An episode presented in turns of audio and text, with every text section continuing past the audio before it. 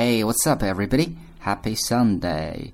I'm your friend Ben here. So today I'm gonna share you a passage. 今天呢，和大家分享一篇文章。文章呢来自 Quora。今天早上在看 Quora 的时候呢，在他的情感专栏有看到一篇文章啦。文章呢是一个女生在提问，讲的是她爱上了另外的一个男生，但是呢，这个男生并不关注她。但是他又非常思念，那应该怎么办呢？然后呢，有一个人帮他回复，这个回复呢也是在 Quora 上面收获了一万一千九百条的赞。那让我们一起来看一下这个故事吧。Question: I'm deeply in love and I can't stop thinking about him all day.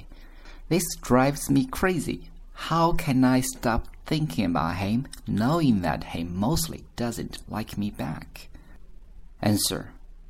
Here's a funny anecdote for you first. A husband is tossing and turning in bed, unable to sleep, and this does not let his wife fall asleep. She asks him what's wrong.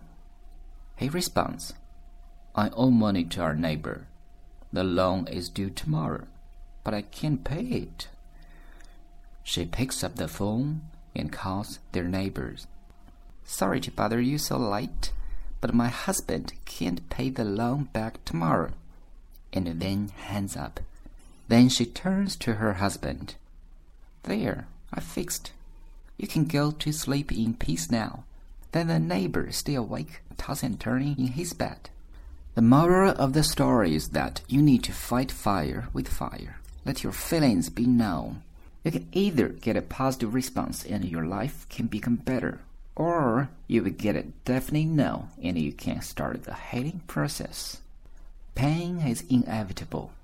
Suffering is optional.